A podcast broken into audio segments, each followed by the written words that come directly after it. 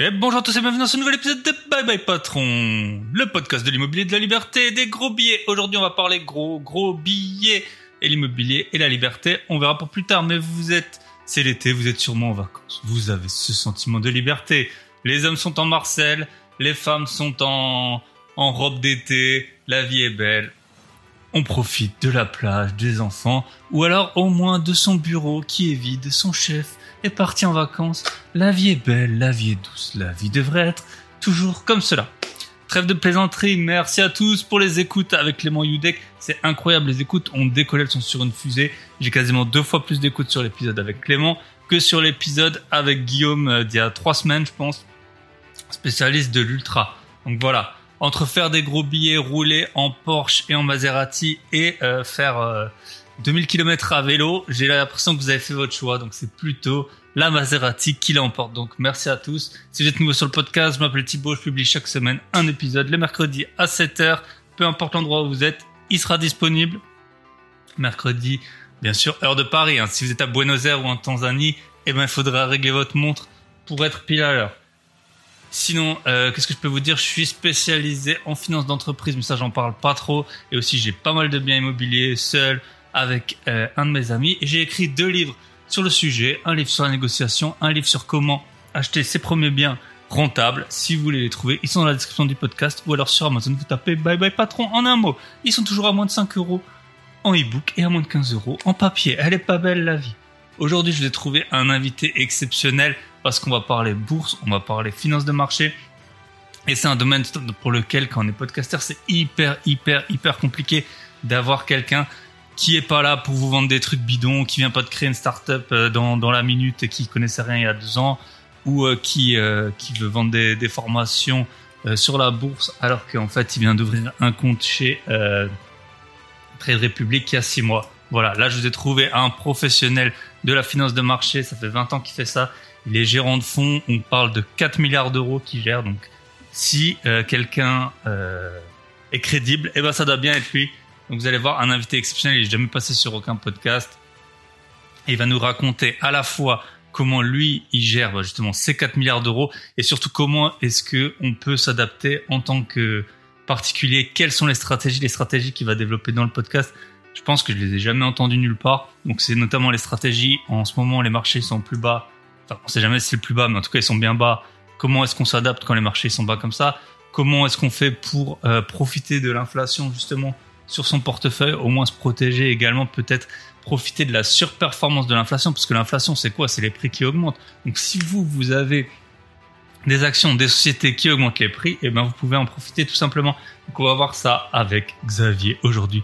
J'étais ravi, ravi de l'avoir parce que c'était notre premier membre du club Invest. Donc euh, comme vous le savez, avec Michel, mon associé, on a créé un club qui s'appelle le club Invest et dessus on est une petite dizaine, voilà, et on échange tous les jours et on aide les personnes qui veulent acheter des biens rentables à les trouver, à les acheter, à adopter la bonne stratégie, à acheter dans le bon coin, voilà. La bonne localisation, euh, sur quel type de bien s'orienter en fonction de son profil. Si vous voulez nous rejoindre, lien dans la description du podcast, ou alors vous allez sur clubinvest.fr ou vous m'envoyez un mail info@byebyepatron.net. Elle est pas belle la vie, franchement, je suis de super bonne humeur aujourd'hui, je sais pas pourquoi, mais voilà, il fait beau, c'est l'été, je suis content. Deux, trois petites choses avant de commencer, on a presque 100 notes sur Spotify. Voilà, pétez-moi ce bouton like sur Spotify. On a 92 notes, on va arriver au 100. Je suis trop trop content. Merci à tous. Franchement, ça me met de super bonne humeur quand j'ai euh, voilà des retours sur le podcast, quand j'ai des notes. Merci également à David sur Apple Podcast. Il m'a mis une note 5 étoiles et un commentaire. On a 74 notes en 72 épisodes. Voilà. Là, les nombres d'épisodes pourront plus jamais rattraper les notes grâce à vous parce que j'ai tout le temps des notes. Vous êtes au top. Merci. Et David, bien sûr, t'es un invité. Quand tu veux, tu reviens sur le podcast, tu nous achètes des biens, tu poses du placo, tu fais ce que tu veux. Tu as été un invité exceptionnel et tu es une personne exceptionnelle. Donc merci à toi pour tous les partages, les notes et puis euh, ton parcours, il est super inspirant. Si vous voulez voir euh, quelqu'un qui a un six-pack après 40 ans, David le plaquiste sur Instagram. Et j'en ai quasiment fini avec cette intro, mais normalement, parce que là, genre, en fait, euh, je poste, j'enregistre cette intro le week-end précédent euh, l'apparition du podcast. Mais normalement, ce lundi est paru un épisode chez Tony, Une vie de liberté, l'ami Tony. on a fait un battle de punchline de rap. Donc on avait fait un premier épisode, si vous l'avez pas écouté, c'est mon épisode, je pense, du 25 décembre 2021. Bataille de punchline de rap avec euh, Tony. Et là, on a fait un match retour de battle de punchline de rap. Et à la fin, il y a une petite, euh, il y a une petite surprise. Donc si vous voulez écouter cet épisode, je ne peux que vous le recommander. Et merci à l'ami Tony de m'avoir invité. On est parti avec Xavier. Alors là, sortez les cahiers, les stylos. Euh, commencez à compter vos euros et ça va être l'heure de adapter son portefeuille aux conditions de marché grâce aux conseils en or prodigués par Xavier. On est parti, jingle.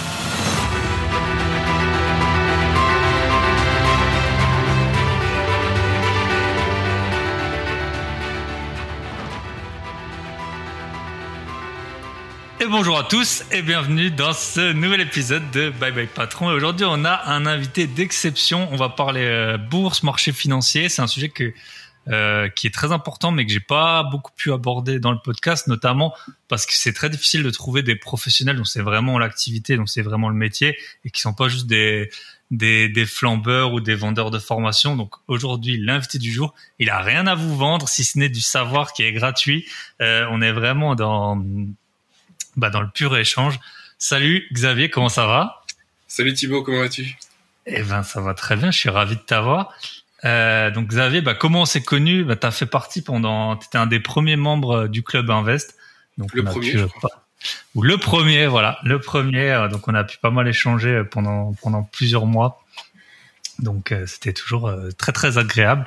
Voilà et et ce club Invest, ben, on salue tous les membres. Hein. Franchement, on, est, on, est, on est très content euh, de, de l'équipe qui s'est formée un peu son.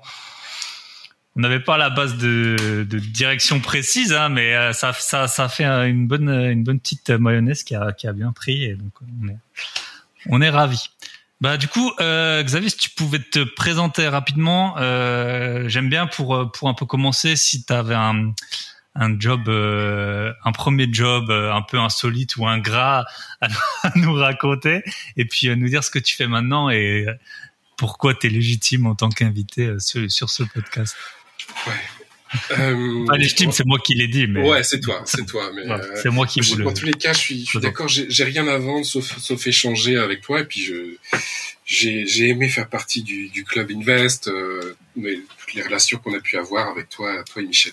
Donc euh, ouais, mon parcours, donc ça fait 20 ans que je travaille sur les marchés financiers. J'ai euh, ma première expérience pour l'anecdote, c'était euh, dans une banque. J'étais au guichet à l'entrée, je déposais les chéquiers, je j'étais voilà les petites choses je descendais les gens au coffre c'était c'était rigolo mais un peu frustrant parce que personnellement je me disais bah allez, je pense qu'il y a mieux à faire dans la banque. Euh, J'étais intéressé par le côté technique, par l'expertise. Donc, très vite, euh, bah, j'ai orienté euh, mes études vers euh, la finance de marché. j'ai rejoint une, une, une banque d'investissement où j'étais contrôleur des risques sur les produits dérivés sur action. Puis après, j'ai encadré une équipe de contrôleurs.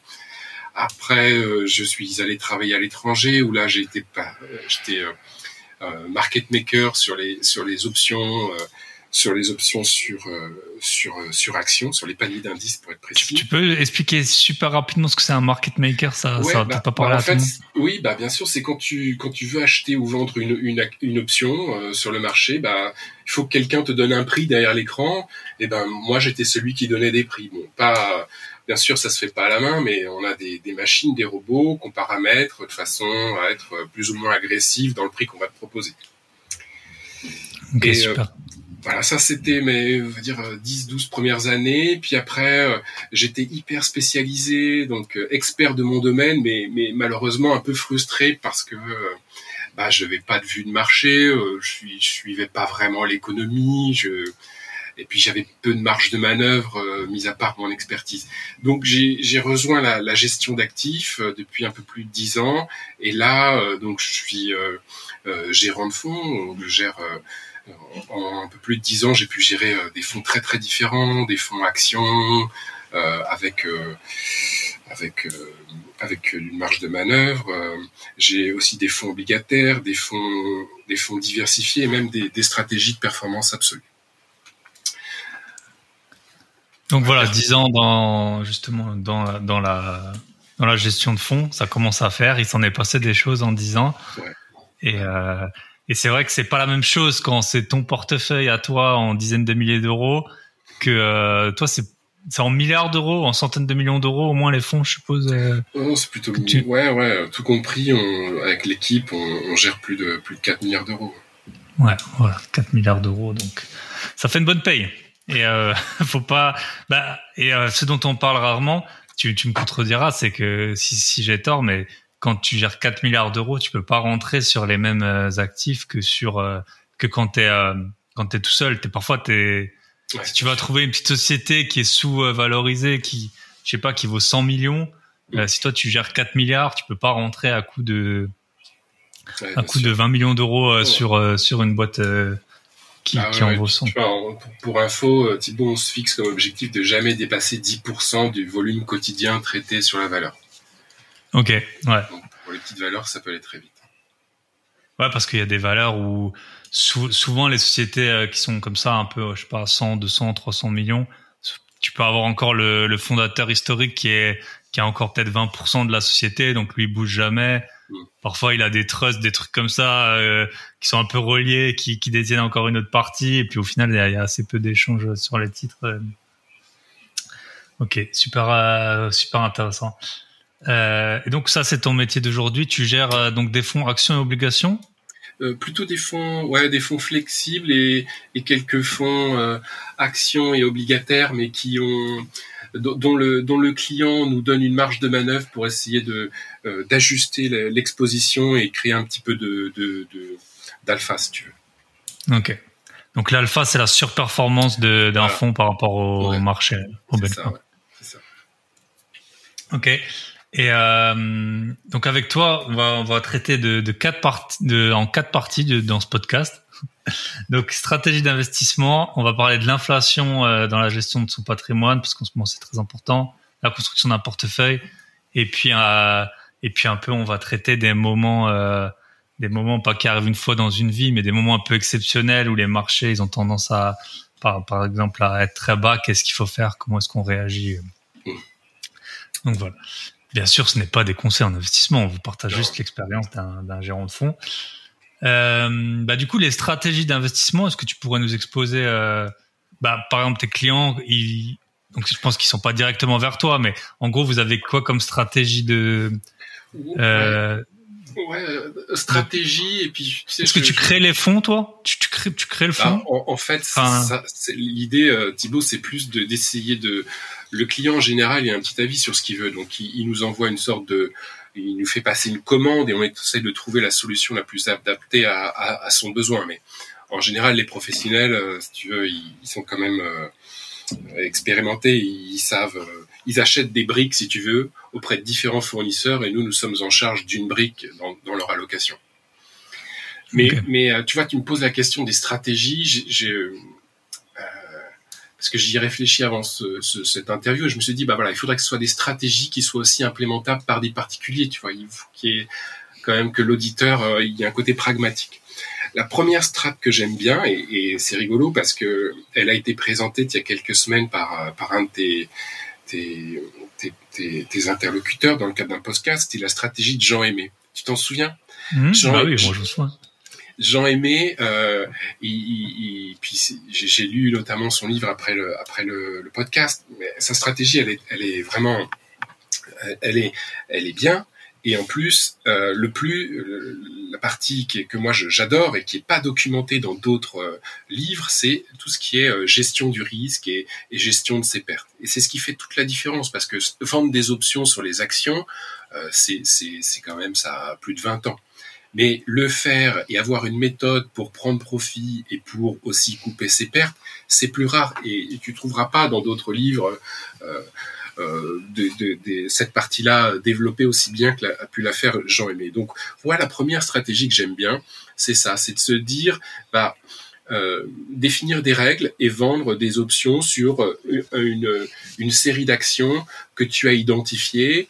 Euh, tu vois, ça peut aller du Apple, du, je te déconseille du Tesla, mais du, du Amazon, des, des, boîtes comme ça, où tu mets en place une stratégie systématique de vente de put 80%. Donc ça, c'est dans l'idée de, bah, de réaliser une performance annuelle, peut-être Euh, voilà, peut-être qu'on peut atteindre 5% par mois, c'est ce que Jean-Aimé disait. Ouais, il disait 2 à 5%. Voilà, Donc si on peut reprendre euh, juste pour euh, les auditeurs qui n'auraient pas écouté cet épisode, on est déjà alors faut faut quand même déjà avoir un peu investi pour comprendre comment ça se passe. Mais en gros, on peut vendre des puts. Donc un put c'est quoi? C'est c'est une comment, comment on traduit ça? Une, obligation de vente? Non, c'est un, droit, de, de, vendre une, euh, une action à un prix prédéterminé. Voilà. Donc si vous avez des actions qui valent 100, vous pouvez acheter un put. Quand tu achètes un put, quoi un put, on va dire strike 100, donc c'est-à-dire de prix 100, et quoi qu'il arrive dans le monde, tu vendras toujours ces actions à 100. Et, tout, et quelqu'un en face va te vendre cette assurance, on va dire, donc c'est une vente de put à un certain prix. Et plus le temps passe, parce que ces options, elles ont une, durée, plus le temps passe, bah, moins ton option a de valeur, parce que, euh, enfin, de valeur temps, en tout cas, parce que euh, la probabilité que l'événement se réalise, euh, si tu veux, diminue. Donc par conséquent, eh bien, ce que tu as vendu, sa valeur baisse. Donc toi, tu encaisses. C'est pas une stratégie qui va vous faire tous rêver, mais c'est une stratégie qui, voilà, qui, qui génère des petits gains régulièrement. Premier point. L'autre stratégie avec les options, euh, Thibaut, euh, c'est celle de, de se dire, bah, je, voilà, je vais constituer mon portefeuille et je vais être payé pour le faire. Je m'explique. Eh ben, imagine aujourd'hui, tu vois, Apple, sa cote, euh, sa cote 150 hier soir, 148. Bah, toi, tu vas vendre un put 20% plus bas, c'est-à-dire 120, grosso modo. Et, et, et, et, tu vas encaisser, tu vas encaisser de l'argent pour ça imagine, l'action baisse, tu, elle perd 20%, et bien toi, tu es exécuté, donc tu vas devoir acheter l'action à ce prix-là. Mais finalement, tu l'as acheté 20% moins cher que qu'initialement, et tu as été payé pour le faire. Tu vois, c'est comme. Donc tu l'as payé plus 120, tu l'as payé 110. Voilà. Laisse-moi prendre. Je vais te prendre un autre exemple. Je sais que tu adores les voitures. Imagine, tu as une belle Mercedes euh, classe euh, GLC coupée, euh, coupé 300. C'est une voiture qui vaut, je crois, dans les 60 000, 60 000 euros. Euh, je suis concessionnaire Mercedes et je te dis, Thibaut, écoute, je te donne 500 euros tout de suite, mais dans trois mois, si j'arrive pas à vendre la voiture, tu, es obligé de me l'acheter à 45 000 euros. Est-ce que tu es d'accord? Mais je peux ne pas te rappeler dans trois mois et, et, je te dis, bah voilà, garde les 500 euros, la voiture je la garde, j'ai réussi à la vendre c'est exactement la même chose. Tu pourrais être payé pour acheter Apple 20% plus bas, mais simplement si l'événement se produit, tu, es obligé de l'acheter à ce prix. Hmm. Ah ouais, c'est une bonne stratégie sur les boîtes euh, dans, lesquelles on croit. Euh, le seul bémol qu'il faut qu'il faut mettre quand même, c'est que les les options c'est par paquet de 100. Donc quand on est euh, institutionnel, c'est pas très grave. Quand on est chez Apple, c'est encore payable. Quand on est chez bah, Amazon, là, ils viennent de diviser leurs actions, mais quand tu es dans des actions à, à plus que 500 ou à 1000 euros, c'est très vite des, des sommes euh, ouais, bah, fois 100 quoi. 100 ah. fois 100, ça fait 10 000. Donc euh, il faut les avoir. Euh, ouais, c'est ça. C'est vrai, c'est vrai. C'est une contrainte. C'est la première contrainte. Mm. La, la, deuxième strat, tu sais que j'aime bien parce que je cherche toujours à, à avoir une sorte d'avantage concurrentiel pour, pour dans le cadre d'une stratégie. Pas forcément quelque chose de compliqué, mais il faut que je retrouve un avantage concurrentiel. Et le, la deuxième strate, c'est l'insider trading. C'est insider, c'est cette information que peuvent avoir certains privilégiés sur une action. Alors bien sûr, hein, tout est légal, mais euh, la réglementation, par exemple, aux États-Unis, est, est, très bien faite parce que lorsqu'un membre du comité d'investissement ou du, du, de la direction d'une entreprise cotée intervient sur l'action, elle doit, dans les cinq jours ouvrés, communiquer à l'autorité de marché américaine euh, son opération. Et l'autorité rend public immédiatement l'information. Donc il y a des sites, euh, tu vois, euh, tout à fait gratuits, qui te permettent de suivre l'action de ces, de ces directeurs financiers, de ces directeurs généraux sur leurs actions là-bas. Et tu vas t'apercevoir, il y a des livres qui ont été écrits sur le sujet, mais que comme ils sont au pilotage de l'entreprise, ils ont accès à une information privilégiée et souvent tu, peux profiter de cette information. Je, vais te donner un exemple. Bon, c'est caricatural, mais imagine Tim Cook, chaque fois qu'il intervient sur l'action Apple, il est obligé de, renseigner cette information dans la base de données. Quand tu, vois qu'à un certain moment, il dépense trois, trois fois euh, son revenu annuel en achat d'actions, tu te dis, bon, il y a quelque chose. toi déjà tu croyais en l'action, si tu le vois faire de la sorte, tu peux te dire ça te conforte dans ton avis. Exact. Et inversement, hein, quand tu les vois se délester... Si tu vois vendre. Exactement. Tu vois, fin 2021, bah, les insiders américains, il y a des stats, ils se sont mis statistiquement à vendre un peu plus que ce qu'ils n'avaient l'habitude de faire. Donc tu aurais pu prendre ça comme un signal avancé. Mm. Euh, une autre strat que j'aime bien aussi, bah, c'est vraiment old school. Bah, c'est, c'est, euh, c'est, euh, tu sais, le privilégier les actions value sont des actions qui, dont la cotation boursière est inférieure à la, valeur comptable, si tu veux, de, de l'entreprise. Hein, le, le, mm. plus connu dans ce domaine, c'est, c'est, Warren Buffett, Berkshire Hathaway. Mais pour ceux qui ont des petites connaissances en analyse financière, eh bien, euh, on, peut toujours chercher ces entreprises.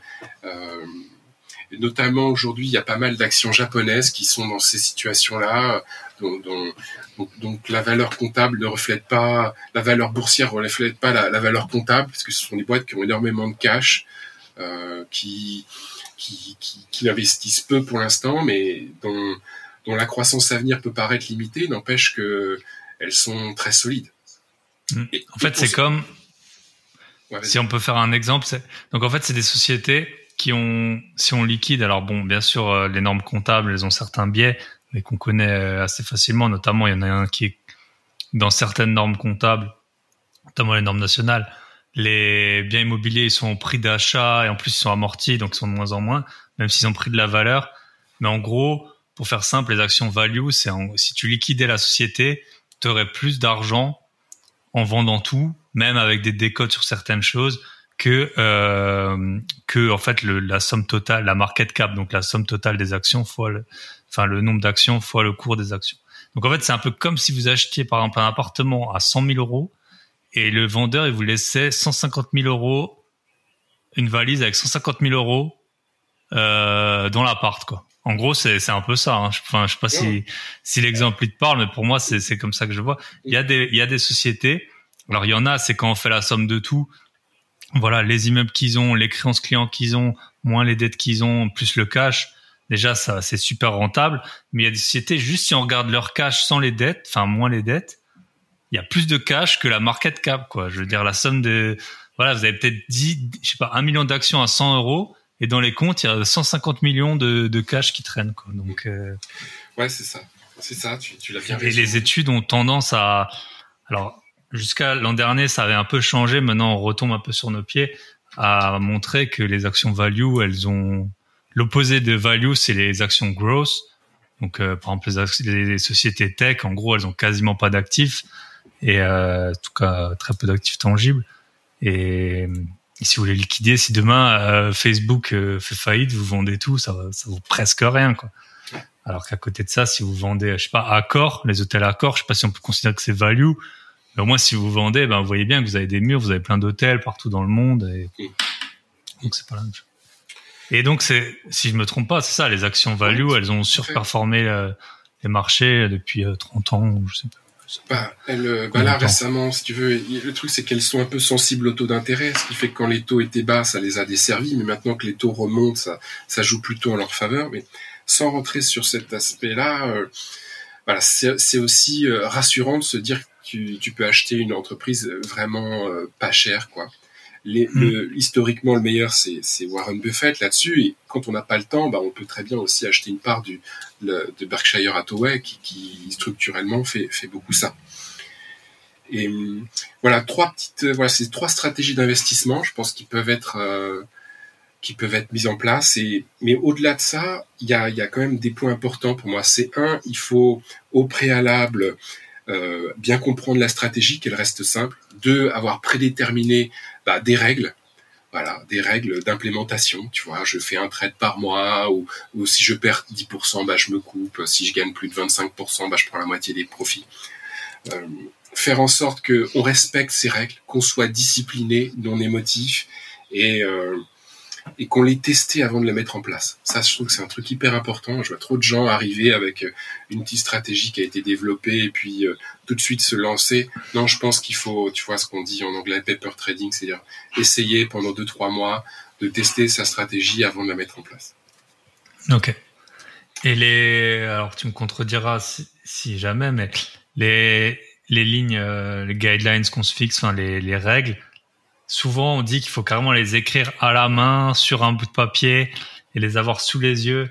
Parce que vous, on pense toujours qu'on est plus intelligent et, et tout ça, mais on l'est pas. Et quand ça baisse, euh, moi j'avoue, j'ai vécu euh, le, le Covid. Euh, quand t'as ton portefeuille qui prend, je sais pas, il a dû prendre moins 25% en deux semaines.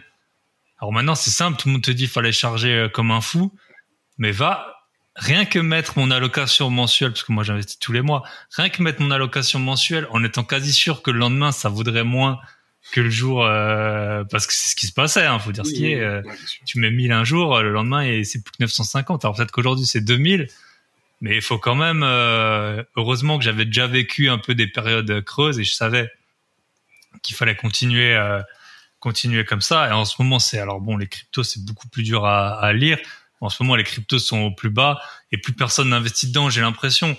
Euh, alors qu'il y a, il y a un an, tout le monde était là, punaise, si j'avais acheté euh, cette crypto qui vaut 500 aujourd'hui, si je l'avais acheté à 50, bah aujourd'hui elle est à 20 et personne rentre dessus. Alors à juste titre ou non, on n'en sait rien, mais pour les actions, c'est quand même un truc qui est beaucoup plus solide que les cryptos, euh, ce qu'il y a derrière. Mais voilà, c'est pas. on n'arrive pas à se mettre dans le même état d'esprit. À partir du moment où tu mets en place un trade, une opération, émotionnellement, t'es plus neutre. T'es es impliqué. Mhm. Donc, donc, tu dois tout avoir prévu au préalable, si tu veux. Et, et après, à chaque mise en place, tu, tu dois te, tu, ton rôle, c'est d'implémentation. Mais au préalable, ta gestion du risque, tout ça, ça doit être écrit, préparé. Sinon, tu vas te laisser embarquer dans les, dans les, dans les moments extrêmes de marché et, vivre un ascenseur émotionnel qui va faire que ça, ça, ça va te desservir plus qu'autre chose. Ok, super. Euh, donc, les, on a cité trois stratégies hein. vente de put. Euh, vous pouvez réécouter mon épisode avec Jean-Aimé. C'est un épisode. En plus, j'avais un problème de son un peu dessus, mais c'est un de mes épisodes. Il doit être encore dans le top 3 des épisodes les plus écoutés. Euh, investissement value. Pardon? Les insiders. Insiders. Insiders, donc euh, les dirigeants, vous pouvez voir. Il y a un, site connu, Insider euh, Trade Insider. Ouais, je ouais, ouais. Les insiders, donc si un dirigeant il vend euh, des actions, ses actions, il en achète beaucoup, c'est peut-être le moment d'acheter. Ça, ça marche surtout sur les US. Hein. Je pense que la réglementation européenne, elle demande plutôt quand tu dépasses des seuils, mais c'est moins contraignant et je pense moins en temps réel que. Il y a les informations sur le site de l'AMF, mais c'est beaucoup moins fait qu'aux US. Hmm. Et euh, la troisième, donc les investissements value. Ouais. Donc voilà, c'est c'est très intéressant de s'intéresser aux aux investissements value. T'as le livre de Benjamin Graham. Euh, ouais, Benjamin. Euh, ouais, Benjamin. Benjamin Graham, il s'appelle. Je suis pas sûr là, d'un coup, qui est un peu la le point de départ des, des investisseurs euh, des investisseurs value et qui est euh, bah, qui est une là Xavier il est parti chercher le le livre. Ouais c'est ça. Benjamin Graham euh, voilà tu vois pour info c'était celui-là. Investir dans la valeur voilà. C'est le père spirituel de, de Warren Buffett. Ok, super. Euh, le deuxième point que je, le deuxième point que je voulais voir avec toi, c'était euh, comment on, traite l'inflation euh, justement dans la gestion de son patrimoine aujourd'hui. Donc l'inflation, en fait, en ce moment, on est un peu dans un dans un monde euh, qui est un peu compliqué dans le sens où normalement l'inflation, euh, quand il y a de l'inflation, on, on monte les taux. Quand on monte les taux, ça fait baisser la bourse. Mais en même temps, donc ce serait peut-être pas le meilleur moment pour rentrer en bourse, mais en même temps, quand il y a de l'inflation, ton épargne elle vaut de moins en moins, donc c'est pas le meilleur moment non plus pour garder de l'argent sur tes comptes. Ouais, tout à fait. Et euh, et après euh, le le risque premium, je sais pas si si on si tu veux, enfin tu sais, on parle souvent du risque premium. En fait, combien un investisseur, par exemple, est-ce que vous allez acheter des actions si vous savez que vous avez que 2% de renta? Probablement pas. Mais si on vous dit qu'il y a 7% de renta, 8% de renta, ben là tu vas rentrer.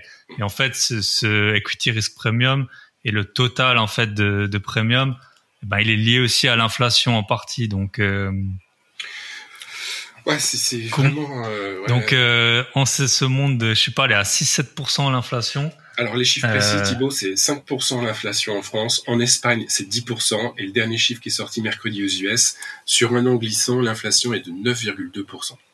Voilà. Franchement, c'est des chiffres euh, inouïs. Hein. Tu sais, euh, les 15 mm. dernières années, on n'aurait jamais cru avoir ce niveau d'inflation. Et pour retrouver sur les, les niveaux d'accélération de l'inflation, tu vois, cette variation du taux d'inflation, euh, le seul, faut revenir dans les années 70 pour, pour retrouver quelque chose de similaire. Tu vois, 70, souviens-toi, c'était après la, la, la, guerre de Kippour, on a eu les pays exportateurs de pétrole qui se sont entendus pour appliquer une augmentation des prix du pétrole de 70%. Donc c'est vraiment euh, historique comme, comme changement, ça en vit un moment euh, exceptionnel. Alors il est en plus euh, lié aux matières premières, oui, mais aussi aux, tu sais, les, les goulots d'étranglement suite au Covid, problématiques mmh. d'acheminement, le confinement en Chine, tout ça, ça n'aide pas. Mais pour Et après, je pense, je trouve faire de la géopolitique, que il y a des gens aussi qui s'en servent pour euh, pour monter leur prix. Tu vois, l'autre jour, j'écoutais une interview de Michel-Édouard Leclerc. Il disait, ouais, il y a des gars sur le cacao, ils me font plus 20%. Bon, euh, il cite la guerre en Ukraine. Bon, le cacao, euh, il, est, fait en Afrique. Euh, on voit pas trop. Euh, alors, ok, il y a peut-être un peu plus de, sur le transport, mais t'en as voilà, s'ils peuvent, euh, c'est comme les artisans qui sont en retard, c'est toujours la faute du Covid depuis deux ans. Euh, il y, a, y, a, un effet bien sûr de fond qui existe vraiment, et puis je pense qu'à côté de ça, il y a, y a, aussi un peu d'opportunisme. Si tu regardes les taux bancaires, ils ont énormément augmenté.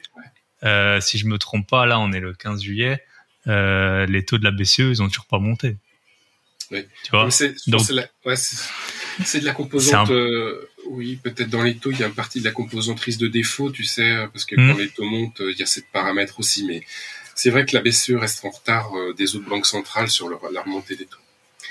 Mais, mais euh, juste pour revenir sur le, le, les conséquences sur le patrimoine, bah, tu, tu, le vois bien, si tu restes en cash dans cet environnement, bah, tu perds structurellement de l'argent. Voilà, sur un an, hmm. si on, euh, toute l'épargne, on a perdu 5%. Voilà. Donc si tu as 100 000 euros de côté, tu as perdu 5 000 euros, tu as perdu 400... 410 euros par mois.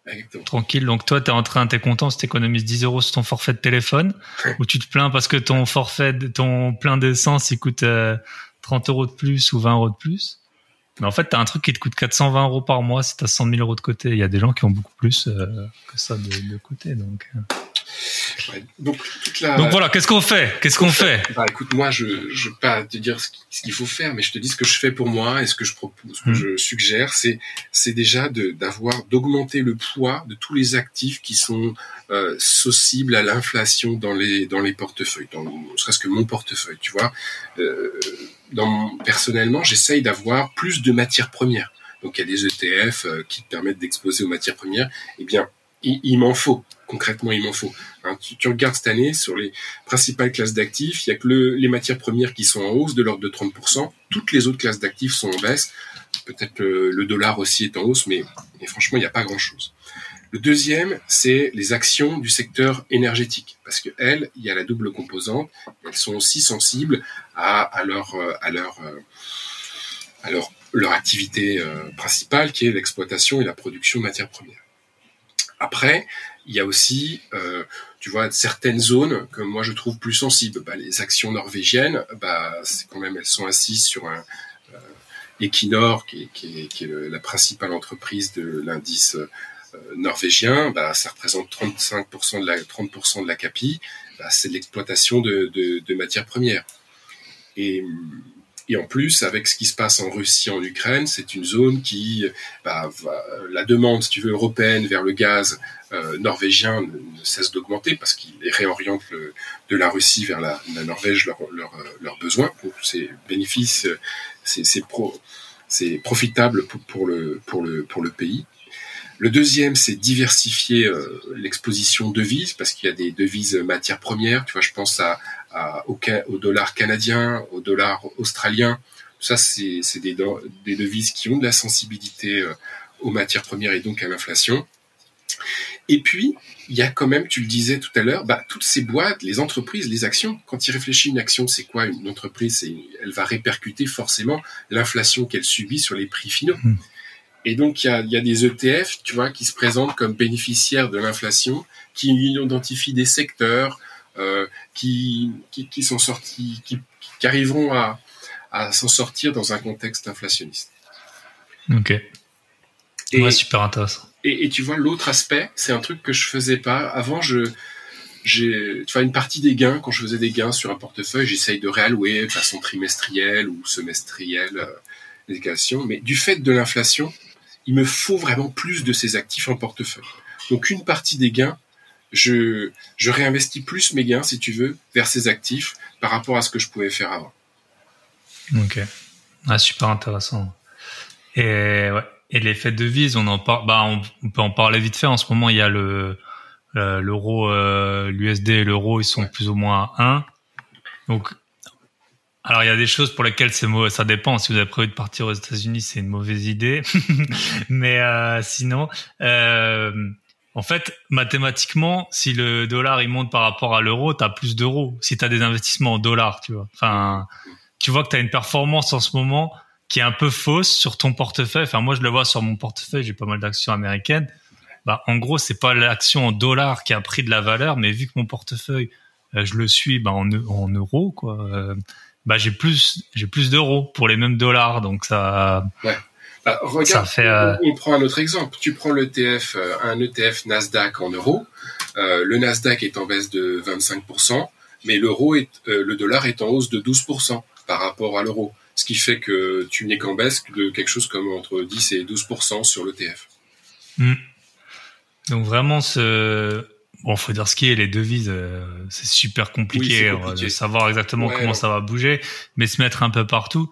Voilà, là, en gros, on a l'impression que personne n'a de pouvoir sur ce taux de change euro-USD. Bah, c'est peut-être pas mal d'avoir des USD, d'avoir des, dollars canadiens ou australiens, parce que euh, qui nous dit, on sait pas, tu vois, peut-être que demain euh, il faudra 2 euros pour un dollar. Enfin, on ne souhaite pas, mais voilà, c'est quand même bien d'être couvert pour la, le but en fait de pense que la plupart des gens c'est quand même de dormir tranquille hein. donc euh, voilà. Et, et, et, tu sais euh, tu le disais c'est compliqué de d'essayer de, de, le bon moment quelle devise choisir et quand. Donc donc franchement c'est plutôt une approche père de famille qui consisterait à essayer de diversifier au maximum par devise du dollar de l'euro euh, des devises un peu commodes, l'australien dollar, du dollar canadien, et même l'exposition, là on fait un lien avec la construction de portefeuille, mais il faut être diversifié géographiquement. Je veux dire, c'est pas parce que les États-Unis ont été le super performeur de 2010 à 2020 avec 260% de performance qu'ils euh, vont rester les meilleurs dans les 10 années à venir. Mmh. Tu vois, de 2000 à 2010, euh, la perf des US était 16%. Hein, c'est mmh. loin d'être les meilleurs. Et tu vois, quand tu achètes un ETF euh, Monde MSCI World, on se rend peut-être pas bien compte, mais il y a 65% d'actions américaines dans l'ETF. Moi, ça me dérange aujourd'hui.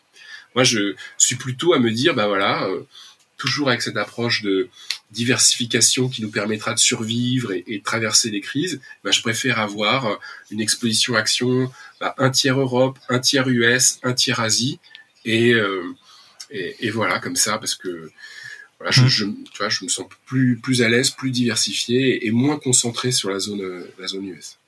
Ouais. C'est vrai que c'est intéressant, euh, les ETF, parfois on a l'impression que c'est un peu la, comment on va dire, pas la martingale ou la, mais tu vois, des trucs le plus simple, mais c'est quand même bien toujours d'y jeter un œil. Euh, par exemple aussi beaucoup de gens qui sont pour la finance durable, etc., et qui en même temps euh, achètent des ETF. Chacun fait ce qu'il veut avec euh, avec ses principes, mais euh, si tu es contre, euh, je sais pas, tu as des ETF dans lesquels il y a des pétrolières, il y a des sociétés d'armes, il y a des sociétés de, de tabac, d'alcool. Voilà, si toi tu es contre ça, enfin, si au moins vous achetez un ETF, regardez quand même ce qu'il y a, ce qu'il y a dedans, ça peut, ça peut, ça... et surtout, ce qu'il faut éviter, c'est un peu, on peut vite avoir une triple exposition dans le sens, admettons que vous aimez bien Apple, vous achetez des actions Apple. Après, tu dis, je vais m'exposer au marché US, je vais prendre un tracker S&P 500 dans lequel Apple il doit peser déjà pour euh, je sais pas 5 ou 10 si je, enfin en tout cas un gros pourcentage. Tu reprends du Berkshire Hathaway dans lequel euh, tu te dis ouais euh, Donald euh, pas il, Donald de fait il, y a encore du Apple et après tu reprends tu te dis bon je vais me diversifier sur le monde je prends un, un MSCI World. Et en fait tu as de nouveau du Apple donc tu es, exposé quatre fois alors que tu penses que tu es exposé qu'une seule fois. Exactement. donc ça ça vaut quand même la peine de regarder. Et je pense qu'on peut faire un bon parallèle avec les US. Par exemple, avec si on fait un parallèle avec l'immobilier, à un moment on disait, euh, tu vois, les appartes à Paris, ils vont tout le temps prendre de, enfin, je sais pas, de 2000, je connais pas bien le marché parisien, mais en gros, de 2000 à 2010, le marché, il a explosé. Donc les gens, ils disaient, ouais, il y a pas de renta à Paris, mais au moins le marché, il monte. Si tu regardes là, sur trois ans, les villes qui ont pris, c'est quoi? C'est, euh, c'est Metz, c'est Limoges, c'est, enfin, mais en fait, vous en saviez rien, tu vois. Dis pas, dis pas. Alors, tu vas trouver un mec qui l'avait dit. Bah ouais, sauf qu'il y en avait un autre qui l'avait dit à 5 ans, il avait faux. Donc, euh, c'est un peu pareil, tu vois. On peut dire le marché parisien, c'est comme euh, les US aux actions. si tu te bases sur une certaine période, ça a surperformé et tu auras toujours de la plus-value. Et puis, en fait, après, ben, t'aurais mieux fait d'acheter, euh, d'acheter, je sais pas où, euh, mais dans une petite ville et ça aurait aussi pris. Donc, euh, tu, tu la diversification. ouais, ça diversification. Et puis un autre aspect, Thibaut, c'est que c'est hyper chronophage de se dire, bah, de, de, rentrer dans le détail d'une zone. Est-ce que c'est cette zone qui va surperformer par rapport à une autre? Il y a tellement d'éléments à prendre en compte pour arriver à une conclusion qui dont tu n'es même pas sûr à 100% que finalement, c'est encore un point positif pour la diversification de se dire, bah voilà, j'ai une règle de long terme qui diversifie en termes d'actifs, en termes de zones géographiques, en termes de devises. Et voilà, je ferais peut-être une allocation comme ça tout terrain. Je ferai pas des avec cette, cette allocation des performances extraordinaires. Par contre, elles seront régulières et j'amortirai les chocs. Hmm, c'est ça. Parce qu'en plus, on n'en a pas parlé, mais plus tu es diversifié, plus ton risque euh, rendement, il est... Euh il est amélioré. Enfin, la volatilité du portefeuille, elle diminue très très vite, pendant que le, rendement, lui, reste plus ou moins stable. Donc, ça veut dire peut-être que sur, euh, si vous achetez qu'une action, qu'un peu de chance sur 20 ans, vous allez faire la même perf que, mais vous allez prendre des, variations de malade, alors que plus vous en avez, surtout euh, les 15 ou 20 premières lignes, et ben après vous êtes euh, assez bien couvert par rapport à, la volatilité. Et là, c'est la volatilité qui vous empêche de dormir. C'est pas, c'est pas, c'est pas la performance à long terme. Ok. Euh, du coup, ben, on a vu qu'est-ce qu'on faisait pour l'inflation, comment on construit un portefeuille, on l'a plus ou moins vu aussi. Je sais pas si tu veux rajouter quelque chose sur la construction du portefeuille. Bah, euh, bah, tu vois ce dont on vient de dire, je pense que ça doit être l'allocation corps. Et à côté de ça, eh ben, tu as peut-être une poche plus trading, un peu avec les stratégies que j'ai développées, évoquées tout à l'heure. C'est comme ça que je le, je le fais en tout cas pour moi. J'ai une allocation corps, tu vois, ça pourrait être très bien 60-40, c'est le truc le plus connu. 60% d'actions, 40% d'obligations, avec en plus des, des, des matières premières. Et à côté de ça, euh, une petite poche trading où là, j'espère plus de rendement, tu vois. Euh, euh, toi, tu investis sur les cryptos, mais ça peut être d'autres stratégies. Mais bien dissocier les deux, de façon à, à et, avoir des règles claires pour, euh, comme ça, on se laisse pas embarquer par ses sentiments, notamment. Ok.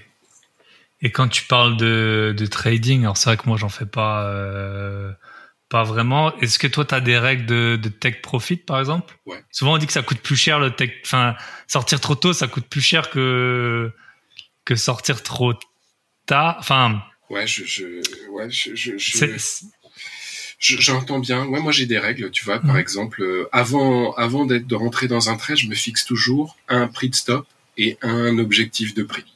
Sur le stop, quoi qu'il se passe, je couperai. Quoi qu'il se passe, tu m'entends? C'est mon objectif, c'est de survivre. C'est pas de. Avant de prospérer, il faut pouvoir survivre. Donc le stop. Avant la lambeau, faut, euh, le... faut, faut payer le McDo. faut, être toujours présent pour avoir euh, un jour l'occasion d'acheter la lambeau, tu vois. voilà. Tu, tu choisis pas l'ordre de, des, des, opportunités qui vont être présentées. Donc il faut respecter mm. euh, son stop tout le temps. Et après, je me fixe un objectif de prix. Et sur cet objectif de prix, je coupe euh, en général la moitié de mon expo, de, de, du, du PNL. Et après, par contre, j'ai une sorte de stop glissant, si tu veux, je remonte mon stop hmm. progressivement avec la hausse du marché. Et voilà. Ok. Donc si tu achètes une action à 100, tu te dis je la vends à 90, si après elle passe à 110, tu la vends à 100. Ouais. Tu fais comme ça. Ouais, ça, quelque chose comme ça. Ok. Et, et les stop loss, tu les... Euh, est-ce que c'est des stop loss manuels dans le sens tu te notes à quel prix tu vas vendre ou est-ce que tu, euh, tu mets des ordres euh, à déclenchement euh, automatique? Bah, Ça dépend. Quand c'est sur un, stock, je les mets pas. Je, je, les garde pour moi. Tu vois, je, je les garde et je mhm. regarde tous les soirs. J'ai des alarmes. Quand une alarme s'allume, et eh ben là, j'interviens. Donc c'est un peu contraignant. Mais quand tu interviens sur des contrats à terme ou des futurs, tu vois, là, tu peux les laisser dans le marché. Et, et c'est préférable parce que euh, tu utilises souvent l'effet de levier quand tu fais ça, et ton intermédiaire, ton broker, bah, ils te permettent d'investir plus quand tu laisses des stops euh, sur, sur, sur les positions que tu as en place. Ok.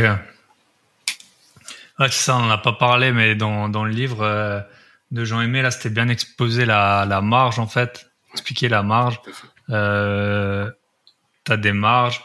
Par exemple, avec 10 000 dollars, peut-être que tu vas pouvoir que vendre pour 500 dollars de put ou, 1000 dollars de put. Parce qu'après, ton broker, il calcule des marges et tout ça. En gros, si ça se passe mal pour toi, euh, bah, lui, il fait tout pour que ça lui coûte rien. Et donc, euh, par des calculs un peu qui peuvent en plus changer en fonction du risque, il calcule combien, combien tu peux t'exposer. Donc tu vois sur la construction de portefeuille, j'aime bien avoir une alloc de long terme, 60-40. Je privilégie toujours les ETF parce que c'est pas cher, c'est simple. Un instrument au lieu d'avoir 400, 200 lignes. Diversification géographique et en termes de, de aussi de devises. Mon objectif, moi, c'est de faire 7, entre 7 et 10% par an sur ce poche-là. Et j'aime bien l'investissement fractionné, tu vois. Imagine tous les mois, tu te dis, bah, je mets 10% de mes revenus que j'investis. Eh bien, tous les mois, eh ben, ces 10%, je les investis dans mon portefeuille. Voilà, j'aime beaucoup. Mmh. Ça te permet de lisser les points d'entrée. Et, et, voilà, je pense qu'il est aussi toujours important de rester investi parce que ce qui fait la performance sur 5 ans, il y a certaines journées où il faut, il faut pas rater ces journées. Tu vois, les, grosses mmh. journées, il faut pas les rater. Ouais. C'est comme quand t'es étudiant, faut aller toutes les soirées, parce que peut-être que tu vas rater celle où il y aura une chèvre dans l'appartement. Non, et c'est vrai, il y a des, c'est assez intéressant. Il y a des études qui montrent, ouais, si t'as raté les 15 meilleurs jours du CAC 40 sur 10 ans, ta perf, au lieu qu'elle soit de 8%, elle est de 2%. Enfin, c'est à peu près ça. Euh, donc, faut tout le temps, tout le temps rester, euh, tout le temps rester dans le game. Ok. euh, ouais, tu vois, et ça fait le, mais après, d'un autre côté, euh, tu vois, je garde toujours un peu de, de leeway, de, de, marge de manœuvre en me disant, je, je trouve que c'est important d'essayer de qualifier l'environnement. Je, je m'explique, tu vois, c'est-à-dire que il y a mars 2020, euh, souviens-toi le moment Covid, mars 2009, le ou septembre 2009, la crise des subprimes, c'était des points bas majeurs sur les actions. Sur, dans l'idéal, sur ces points bas, bah, t'aimerais avoir euh, remettre un peu plus dans ton portefeuille, tu vois. Mmh. Donc, je garde un petit pourcentage pour ces moments-là. Tu vas me dire, euh, ouais, bah, attends, pour les trouver ces moments, c'est très compliqué. Tout à fait d'accord, c'est hyper compliqué. Maintenant, figure-toi qu'il y a quand même euh, des choses qui reviennent constamment sur ces moments extrêmes. Figure-toi qu'en général, bah, en général déjà, le sentiment des investisseurs est exécrable concrètement, tu as sur ces moments, tu as un excès de un, moment, un niveau d'optimisme mais, mais hyper faible. Tu as très peu d'investisseurs qui sont optimistes. Par contre, tu as énormément de pessimistes. il y a des indicateurs pour suivre ça, mais le sentiment des investisseurs, c'est très fort, tu sais, parce que c'est à la fois révélateur de leur positionnement, c'est-à-dire qu'ils ont déjà vendu une bonne partie s'ils sont tous pessimistes. Deuxième, révélateur de leurs attentes, c'est-à-dire qu'ils sont aussi, ils attendent vraiment rien, euh, pas de bonnes nouvelles à venir. Et donc, si tout le monde a déjà vendu, marginalement, il suffira peu d'acheteurs, un peu d'acheteurs pour créer un déséquilibre, tu vois. Hmm. Donc, il y a des moments comme ça. Euh, tu peux, d'autres indicateurs, tu sais, euh, plus simplement, ça serait de, de, lire la presse. Quand tu vois sur la presse financière titrée euh, Crack à Wall Street ou ce genre de choses, là, ça doit être un signal d'éveil, un signal d'alerte. Alors il faut aussi s'être préparé, hein, parce que si mentalement tu t'es pas préparé à te dire il y aura des moments comme ça, il faudra que je sois capable de, de, de prendre les 10% de, que je garde en cash, de les réinvestir à ce moment-là, parce que ça fera la différence sur le long terme. Euh, statistiquement, ça l'a prouvé, et comme indicateur, j'utiliserai bah, les signaux que vont me renvoyer la presse ou le sentiment des investisseurs. Bah, on n'y arrive pas. Quoi. Il faut garder son courage et sa tête quand tous les autres le, le perdent. C'est mmh. facile à dire, mais moins facile à faire. Et bah, j'avais une question avec justement pour toi. Euh, bon, les, pour moi, les dividendes c'est relativement neutre. Je sais pas ce que tu en penses. Une boîte qui en paye, qui en paye pas. Euh, surtout, ça dépend du pays, du broker. Surtout quand tu es particulier, en fonction du pays, des retenues à la source, des trucs comme ça.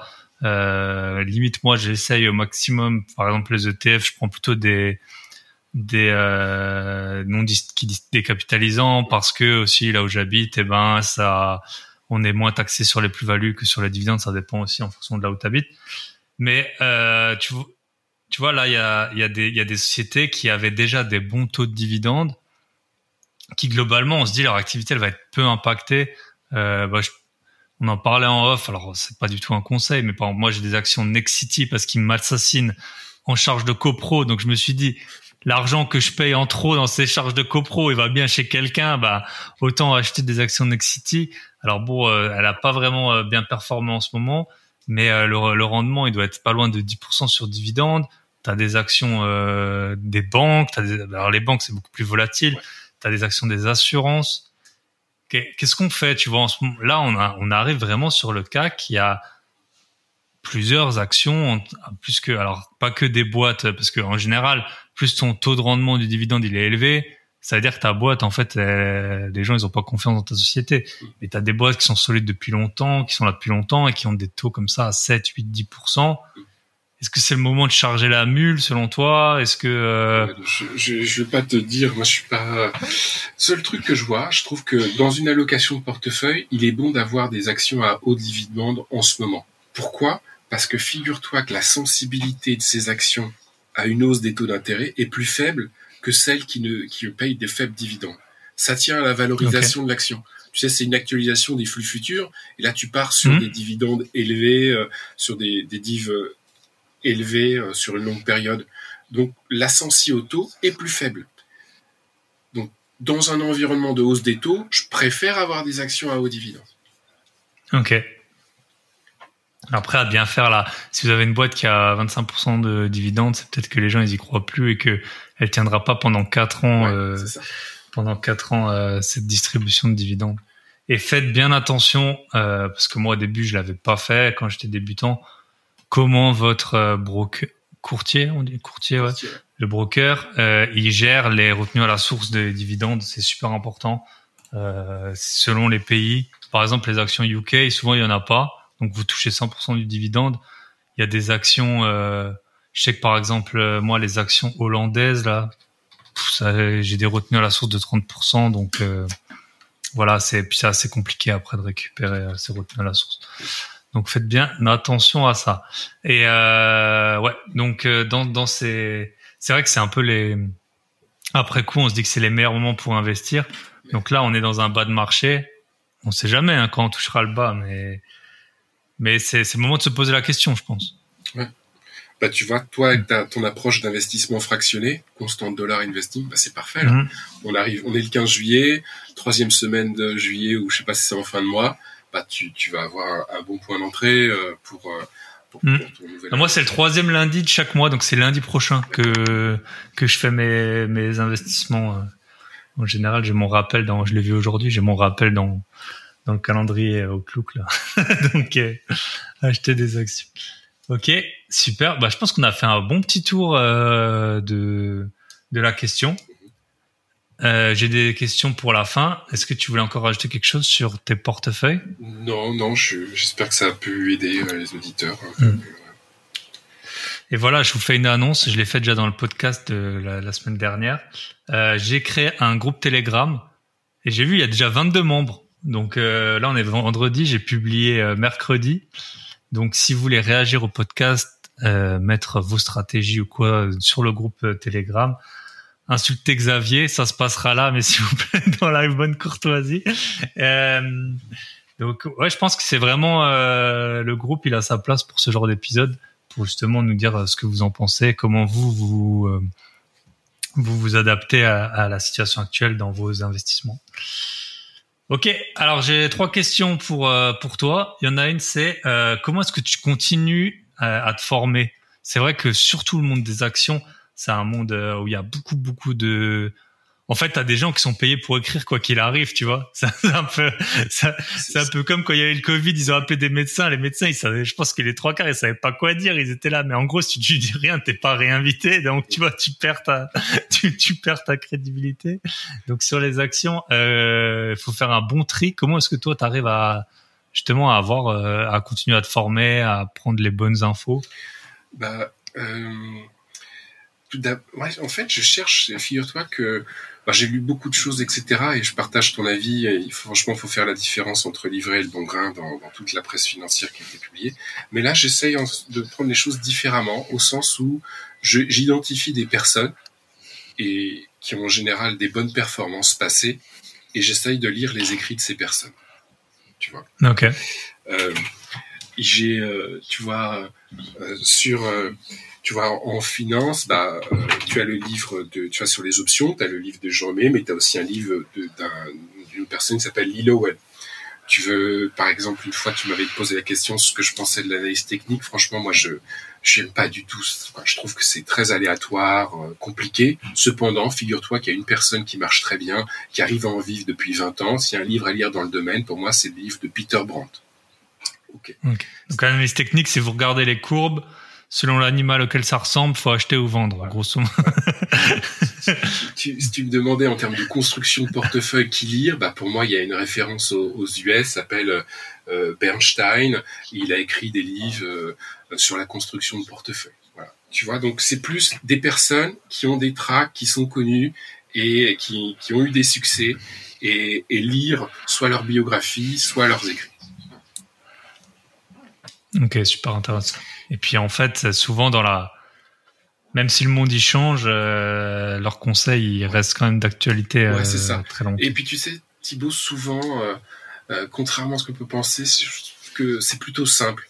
C'est, il faut trouver, ils ont toujours cherché un, comme nous, ils cherchent un avantage concurrentiel, une niche ou une façon d'aborder le sujet différente, mais mais c'est pas forcément compliqué. Et je pense qu'il faut pas chercher hmm. quelque chose de trop compliqué. Ok. Euh, alors j'ai une nouvelle question pour toi et euh, j'en suis assez fier.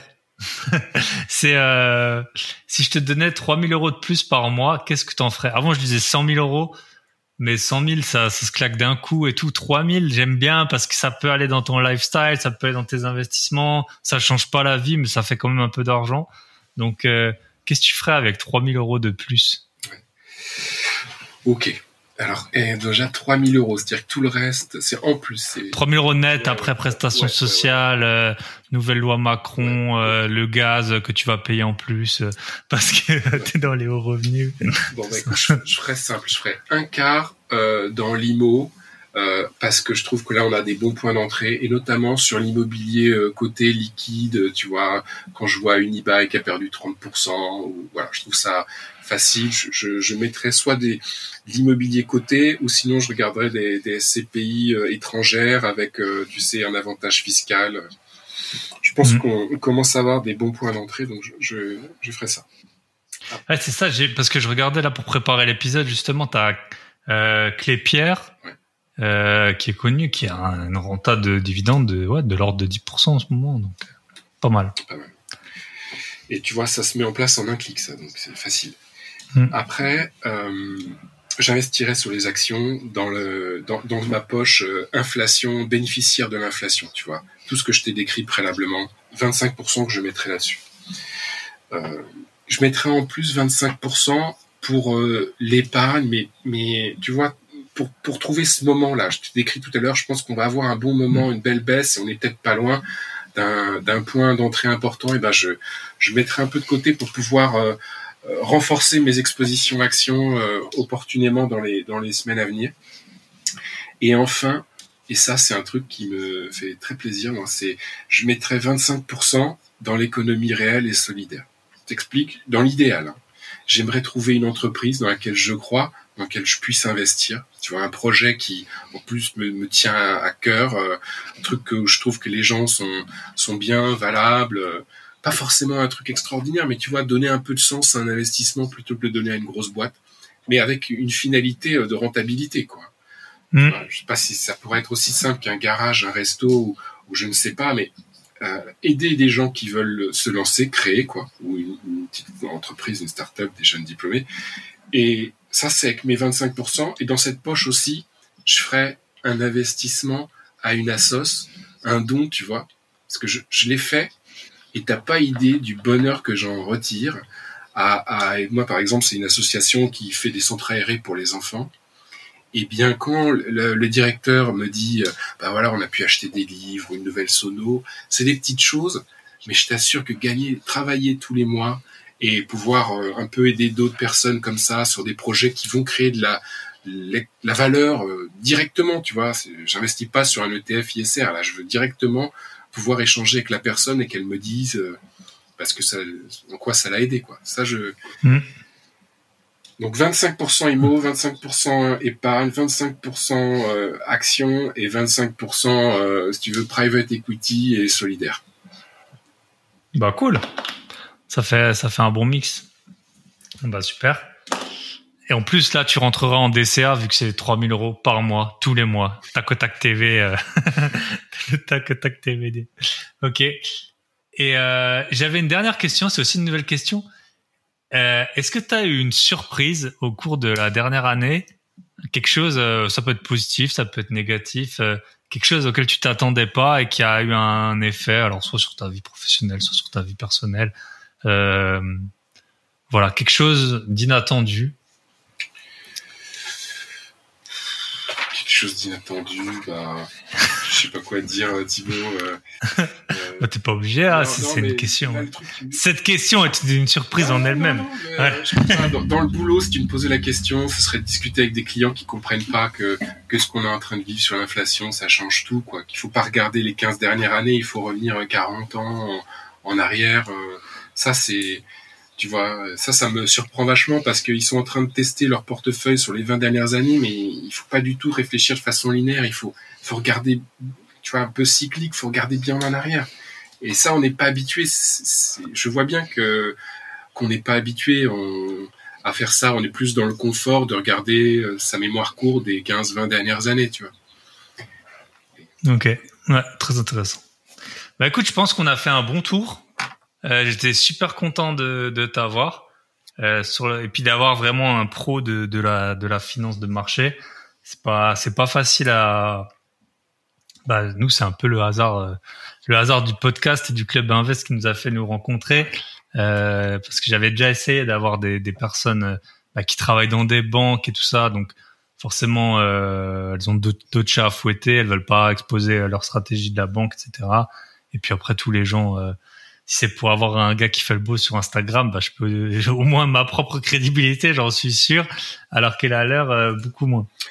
Merci aussi Thibaut. Ah, moi, je te l'ai dit, j'aime beaucoup tes podcasts. Euh, tous les mercredis matins, ça me fait. Euh, j'attends avec impatience ton, ton, nouveau podcast et j'étais content d'échanger avec toi. J'espère que ça, ça a pu intéresser tes auditeurs.